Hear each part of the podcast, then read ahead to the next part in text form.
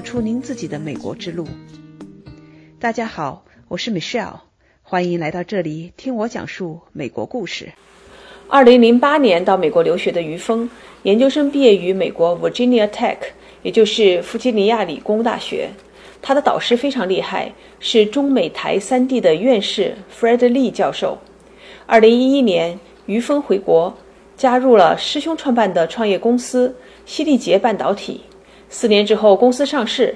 二零一五年初，于峰又在宁波创办了微峨科技，致力于无线充电技术的研发。目前，公司已经获得五十余项核心的发明专利。于凤的创业经历了不少的波折，也得到了深刻的教训。我认为他的分享对创业者会非常有帮助。希望你能了解他的核心思想，少走些弯路。于峰，很高兴今天在你们的办公室跟你见面，进行这个访谈。哎，你好，吴先生。呃，你是一个非常年轻的创业者哈，是海归。我们是在宁波。那我想把时光倒流。嗯。你当年什么时候出的国？当时去读的是什么样的一个专业呢？嗯，我是零八年，零八年是本科毕业之后嘛，就直接出国，然后去的是 Virginia Tech，弗吉尼亚理工。我学的是电力电子，电力电子方向的话是当时去读博士学位嘛。一般像国内这些学生申请的话，都是申请的博士。而且能拿到奖学金呢？对，拿到奖学金。对，也是因为拿到 VT 的这个奖学金，当然也是因为我们当时申请的导师的话，在这个行业里边的话非常出名。他是在呃我们这个电力电子或讲电源行业里边的话，第一个美国工程院院士。然后，当然他同时现在的话，同时是呃国内的这个外籍院士，是台湾的中央研究院的院士。哇，那你在美国读书的这个时候是一个什么样的一个经历呢？这么厉害的一个导师。嗯，我们导师反正名气比较大，他的名气最大的话就是说是比较的严厉。比较严厉。对，比较严厉。在然后在行业里面，在圈子里面的话，名气非常大，就是因为当然也是因为学术水平高啊。嗯。因为他是所有人都基本上我们学这一行的话。嗯，如果说是你读这一行读的研究生、读的博士的话，不可能不知道他读电源这个方向啊。就像我刚才说，他是第一个工程院士嘛，他的一些理论研究的话，在这一块儿基本上是绕不开的。所以说，但是当然对我们来讲，去那儿读书了之后，最大一个感受的话还是要求严厉。反正我们承受的压力会大一点。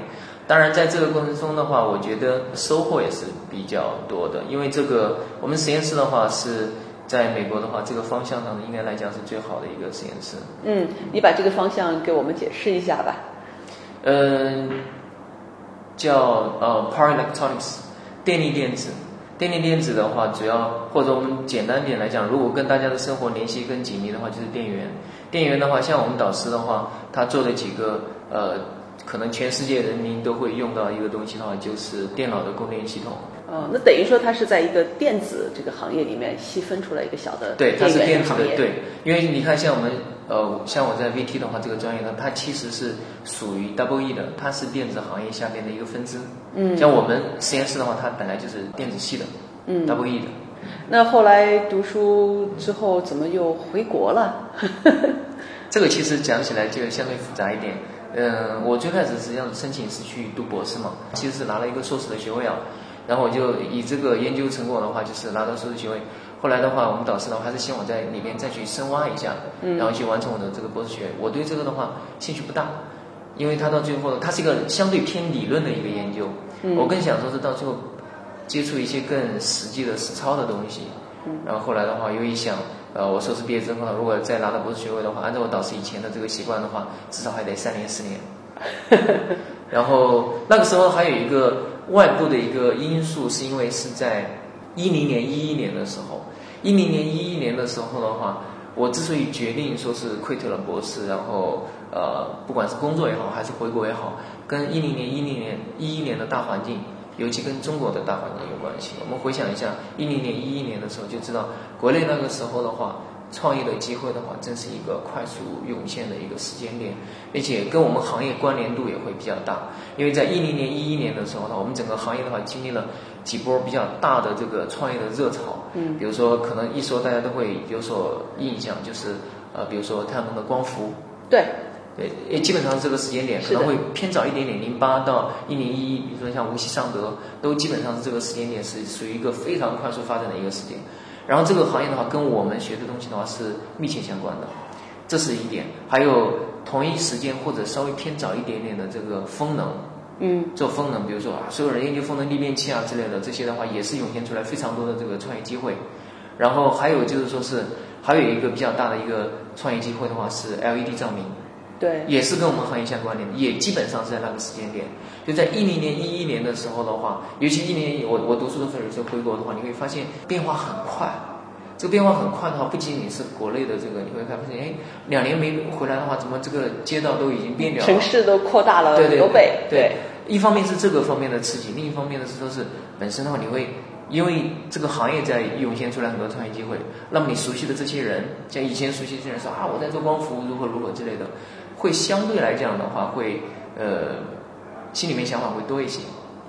再结合到我刚才讲的，说是我们我我做这个研究，还有经理论的研究到这个程度之后呢，我认为可以去接触一些更实际的一些东西。嗯，我在一一年的时候的话，我就跟导师提，说是我想说是我 quit 掉 PhD，然后转转硕士。说实的话，我如果拿这个 PhD 对我将来的规划来讲的话，呃。我当时的判断是认为意义不是特别大。你当时对你自己的规划是什么呢？还在读书的时候？我当时没有想的十分清晰，说是我要做什么，但是我想的十分清晰，我不要做什么。就是我肯定不会去做 research，我不会在学校学术研究，对我一定不会在学校当老师，一定不会。所以说，那基于这样一个判断，我就会认为的话，我。拿或者不拿这个 PhD 对我来讲的话，可能区别不是特别的大。嗯。然后，因为我当时一个判断就是说，对于做技术来讲，做这一行的技术来讲的话，我不敢说我精通，但是我认为的话，我已经入门，我具备这个学习能力和上手的能力了。所以说，那我就更希望说是到一线，到更实操的这个环节上去。呃，然后，这所以说这个地方，我就我就跟我们导师在讲，讲说说。然后，当然了，当当时还有一些外部的因素，是因为我自己有一个师兄，他是在国内创业嘛，然后他后来的话就回我们实验室，当时就想看看有没有他的师弟啊、师妹啊之类的合适到他那边去的，然后后来就跟我聊，呃，我觉得他们做的还可以，然后觉得这个对我来讲也是个机会啊。但但我当时认为的话，自己欠缺的比较多。正好我这个师兄过去的话，他是一个初创公司嘛，觉得这对我来讲的话是一个比较有吸引力的地方。呃，有吸引力的地方，我可以到一个初创公司近距离的去感受和接触嘛。因为我还是想说是，呃，回国来去感受更，可能感受更残酷和更真实的这样的一个，呃，不管是做产品也好，还是这样的一个，呃呃，商业活动也好，去感受它的一个真实的氛围嘛。你用了个词“残酷”，残酷。那时候已经就是期待着你回来，因为加入初创公司，你已经期待着这个过程不会是很顺利，而且你肯定很辛苦哈。是，这是为什么所有人到最后都反对，包括我自己的家人都反对，然后我还是去决定去加入这家初创公司。嗯，因为我更想说是到。这这也跟我说是一零年、一一年大环境有关系，尤其国内的大环境，你会看到它每一年都有变化，你会看到机会不停的涌现。事实也证明，那个时间点的话，确实是机会不停的涌现。即使在今天的话，你仍然可虽然说这个经济形势跟一零年、一一年其实不太一样哦，现在的话相对会冷一点，但是仍然我认为的话，呃，机会很多，非常多。好，所以你就义无反顾的就回国了，对，加入了你师兄的初创公司。是是。当然，我认为他这个初创公司其实做得很好。他现在公司已经上市，并且市值也是相当好。他在行业里面做得也很好，基本上在这个细分行业里面的话，在嗯国内甚至在整个亚洲区域的话，都能够做到数一数二，做得非常好。那你这个第一步卖得很好啊？呃，这个主要是对我来讲的话是呃可能是运气的成分。对于我师兄来讲的话，那自然是呃对方能力的一个体现。我觉得，所以说在呃，当然我在那边待了四年啊，待了四年的话，呃，然后后来公司上市，他们公司上市之后的话，我就出来就还想说自己去做。但是你能方便说一下公司的名字吗？那个公司？呃，叫新力捷，新力捷半导体，现在杭呃在杭州。在杭州。对，当然他在美国，在杭州。我在杭州待了两年，在南京待了两年。嗯，对，然后因为在杭州待两年，是因为他大多数人在杭州，然后后来的话是因为他在呃南京开了一个呃分公司，然后到南京待了两年。嗯，对。能不能讲一下你这四年你觉得你最大的收获是什么？从个人成长。如果我讲的抽象一点的话，就是说是这四年里边的话，就是你对创业过程中间，你对比如说你的这个艰苦的环境，你变得习以为常了，你觉得这是正常的，就是破灭掉你一些想象的东西。有时候的话，你说是 OK，你说我要去创业，哪怕像今天，也许将来听我们聊天的这些人的话，去想象创业啊，都想象的是好像是像是电影里面描述的。就是前一天在这个加班加点熬夜，第二天好像就大家开始这个把什么手里面文稿扔了之后，大家开始欢庆的这个场景。我觉得不是，我觉得不是。到最后的话，不管是我自己作为一个，我有时候描述的话，就说是我在一家创业公司里面的话，就描述说是坐在副驾驶上看人家开车。嗯，你能够看到不少的东西。你你没有坐在后排，如果说是你这个公司已经很大，你感觉在这车驾驶过程你坐在后排。你说 OK，你只看从自自己边上这个窗口看到一点点东西。如果在一个家的初创公司里面，有点类似于说是我坐在副驾上面，但这个地方的话，当然他能够看到更多的东西，但是他也会给人一种错觉，就说是好像我也会驾驶了。嗯，这这这个这个对对对，在一九年的时候，就是在今天的这个时候，我去反思到，就是说我在一五年开始出来的时候的话，就是因为我在一家创业公司，我坐在副驾上看，然后我觉得好像我也能够开这个车。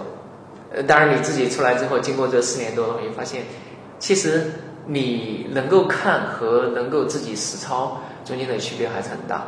但如果因为您刚才问到我说是这个四年的这个最大的一个收获，我还是认为的话，就是说是对对困难的接受度吧。你会认为的话，这个东西没有那么的好，甚至说是你会在某种程度上接受，就说是努力而没有成果。嗯。不是说是所有的努力到最后都是一定能够获得好的结果的，这这个这个跟，尤其是对我们这些读书读得好的人来来讲的话，其实这个经验的获取并不容易，因为以前我们做的事情过于单一。像我读书的话，读了这么多年的话，一直读书这一块的话，你就觉得我只要用点心，我只要努力，结果一定是好的。而且那个是在你的掌控之中，对吧？你是清华本科毕业，然后又去了 Virginia Tech 这么。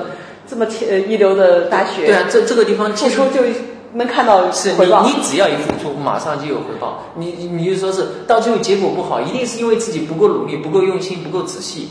那你发现，哎，我只要努力了，我只要用心了，我只要仔细了，我就一定拿拿到好的结果。但实际上，我觉得，呃，我我前面四年在一家创在新杰这家创业公司里面去看的这个结果，包括我现在这四年自己创业这个结果的话，给我一个感受就说是。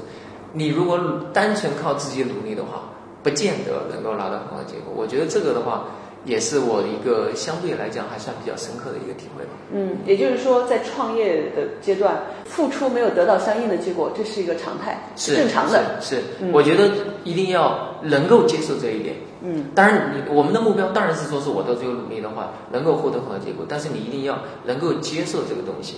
嗯，对。那呃，换一句话说。付出能得到很好的结果的时候，你会很欣喜，也会很感激。你说到最后的话，你能够获得一定的东西的话，当然我觉得付出和努力的话是一个必要的一个条件。呃，我为什么说是前面我会讲说是到国内化到一个更残酷的一个商业环境里边的话，我其实就是觉得说是这个残酷其实就跟我刚才讲的已经有一些关联，它不仅仅是努力决定的，它有很多努力之外的因素。比如说你的竞争对手，比如说你你获取的资源，或者说是你自身的这个成长的速度，然后甚至说是你你你的判断是否有失误，因为你的判断失误，它就会导致我我不停的努力，然后你你点的这个科技数点错了之类的，甚至一些偶然性的因素，对，场外因素都是不可控的。嗯，那你人家上市了，你就离开了，对，那我相信你捞到第一桶金了，可以这样。认为吧，可以这样认为。对，那离开的原因主要是你想自己创业。其实我最开始并没有想说我一定离开，因为上一家公司老板是我师兄嘛。对呀。我其实是呃，我想做这样一件事情，甚至说是在某种程度上，我想去呃主导的去做这样一件事情。如果在原有的这个系统框架下，我自己在原本的组织架构下的话，能够做这件事情，我其实并不会离开。我其实有跟他有聊过，比如说到最后的话，不管他以投资的形式还是怎样的话，我想去做这样的一件事情，但是可能呃，当时我这个师兄他的判断是认为我们做这件事情时间点过早。不该这个事情，其实这个地方呢，跟我当时跟我导师去聊的时候有相似的地方。嗯。呃，我觉得这有年龄差异带来的啊，就是如果说是一个年龄更呃大一点的人跟一个年轻人去讲的话，他会年龄更大一点的人会更不着急一些，嗯。年龄小的人会更着急一些，所以他当时对于这个行业的判断的话，就说是认为偏早，然后我的判断就认为呃必须要现在开始去做。所以说就造成了分歧，造成了分歧。后来的话，因为这个分歧的话，嗯，再让我再去做别的东西呢，我可能就不太愿意能够沉得下心。你是对，听起来你是一个比较一根筋的人，很倔强。你有一个想法，就像你当时要回国的这个想法，对吧？然后你就朝着那个方向就去走了，啊，你自己非常有主见。这个反正是一分为二去讲的话，不见得是好事情。但是可能对于要想去做创业的话。呃，因为我的一个判断就是说是不可能是等到所有东西都准备好，当然前前面的准备是要做的啊，但是不可能都准备到呃十足的好。但是呃，在那个回归到那个时间点的话，确实是在大家对这个行业的判断上来讲的话，存在一定的分歧。嗯，所以说我就自己再出来再去做。嗯，那你当时认准了一个方向，你有一个自己的 idea，你出来做。那现在等于说你现在在做的这个公司，这四年就是朝着这个方向走的。是。能不能给我们介绍一下到底做的是什么呢？我们做的是，我目前来讲主要专注在做消费类电子的无线充电。嗯，无线充电。对，我其实我讲一下为什么是一五年我们自己出来做，是因为一五年的时候在呃消费类电子无线充电这个方向的话，有一件事情发生就是。三星的一款旗舰机，它内置了这个功能，呃，就是三星的这个 S 六 Galaxy S 六，嗯，呃，S 六这款手机的话，也当时是旗舰机嘛，它最重要的机型，而且三星当时应该是全球最大的这个智能手机的品牌，然后它的销售量是比苹果要大的嘛，然后我们当时会判断，就是说是三星已经做了这个技术之后的话，呃，应该会带来别的玩家的跟进嘛。这样的话，整个行业就会快速的发展了。于峰讲到，创业中付出和努力是成功的必要条件，但是付出和努力了不一定能够有成果，是正常的。要能够接受努力而没有结果的情况，如果有好的结果了，应该抱着欣喜和感恩的心态去面对。这是他自己从创业的副驾位置做到自己握方向盘位置的这四年中最大的体会。下一期是我们访谈的继续，您可以在喜马拉雅应用中订阅“听美是要讲述美国故事”，就能够听到之前和之后的节目了。期待与您下期再见。